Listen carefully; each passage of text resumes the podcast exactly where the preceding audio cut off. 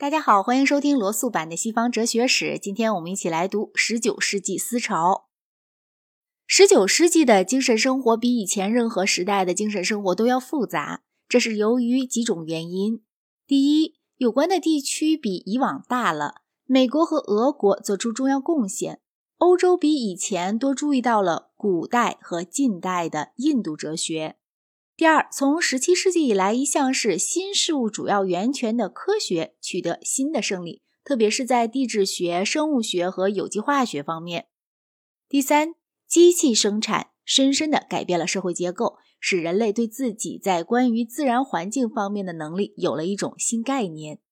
第四，针对思想、政治和经济中的传统体系，在哲学上和政治上出现了深沉的反抗。引起了对向来看成是颠扑不破的许多信念和制度的攻击。这种反抗有两个迥然不同的形式，一个是浪漫主义的，一个是理性主义的。我是按广义上使用这两个词的。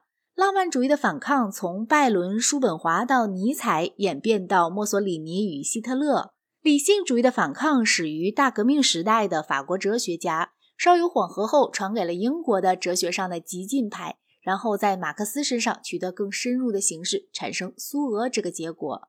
德国在知识上的优势是一个从康德开始的新因素。莱布尼茨虽然是德国人，差不多总是用拉丁文或法文著书，他在自己的哲学上简直没受到德国什么影响。反之，康德以后的德国唯心论也正如后来的德国哲学，深受德国历史的影响。德国哲学思想中的许多仿佛奇特的东西，反映出一个由于历史的偶然事件而被剥夺了他那份当然势力的精悍民族的心境。德意志曾经赖神圣罗马帝国取得了国际地位，但是神圣罗马帝国逐渐控制不住他的名义上的臣属。最后一个有力的皇帝是查理五世，他的势力有赖于他在西班牙和低地带的领地。宗教改革运动和三十年战争破坏了德国统一的残局，留下来许多养成法国鼻息的弱小公国。十八世纪时，只有一个德意志国家普鲁士抵抗法国人获得了成功。弗里德里希号称大王，就是这个缘故。但是普鲁士本身也没能够抵抗住拿破仑。耶拿之战一败涂地，普鲁士在俾斯麦之下的复兴显得是。恢复阿拉克利、查理曼和巴巴罗萨的英雄的过去。俾斯麦说：“我们不要到卡诺萨去。”这流露出他的历史观念。不过，普鲁士虽然在政治方面占优势，在文化上却不及西德意志大部分地区先进。这说明为什么有许多德国名人，包括歌德在内，不以拿破仑在耶拿的胜利为恨。十九世纪初，德国在文化上和经济上呈现异常的参差错杂。东普鲁士还残存着农奴制，农村贵族大多沉浸在乡陋愚昧当中，劳动者连最初的教育也没有。反之，西德意志在古代一部分曾经隶属于罗马，从十七世纪以来一直处在法国的势力之下。他被法国革命军占领过，获得了和法国的制度同样自由主义的制度。帮主们当中有些人很聪慧，他们在自己的宫廷里模仿文艺复兴时代的帮主，做艺术与科学的奖励者。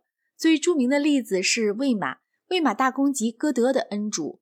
帮主们当然大部分都反对德意志统一，因为这会破坏他们的独立，所以他们是反爱国的。依附于他们的那些名士，有许多人也是如此。在他们的心目中，拿破仑是传播比德意志文化高超的文化的使者。十九世纪当中，新教德意志的文化逐渐日益普鲁士化。弗里德里希大王是个自由思想家和法国哲学的崇拜者。他曾殚精竭虑地把柏林建成一个文化中心。柏林科学院有一个知名的法国人穆伯杜伊做终身院长，可是他不幸成了伏尔泰死命嘲笑的牺牲品。弗里德里希的种种努力和当时其他开明专制君主的努力一样，不包括经济上或政治上的改革。实际的成绩无非是集合了一帮雇来捧场的知识分子。他死之后，文化人大部分又是在西德意志才找得到了。德国哲学比德国文学及艺术跟普鲁士的关系要深。康德是弗里德里希大王的臣民，费希特和黑格尔是柏林大学的教授。康德几乎没受到普鲁士什么影响。确实，他为了他的自由主义的精神和普鲁士政府还起了纠纷。但是费希特和黑格尔都是普鲁士的哲学喉舌，对准备后来德国人的爱国精神与普鲁士崇拜合一做出了很大贡献。在这方面，他们所做的事情由德国的大史学家们，特别是蒙森和特莱奇克继续下去。俾斯麦最后促使德意志民族接受在普鲁士之下的统一，从而使德意志文化里国际主义精神较淡的成分获得了胜利。